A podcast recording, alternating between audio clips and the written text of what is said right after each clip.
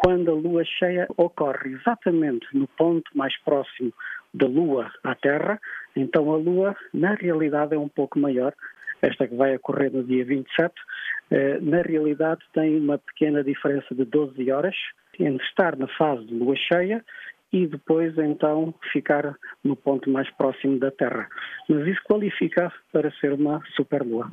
Cerca das 21 horas então, vão observando para o lado nascente, não exatamente a este, mas cerca de 20 graus ao lado, e depois acontece outro fenómeno curioso, que é a lua cheia, quando está ao pé do horizonte, o nosso cérebro pinta uma lua maior.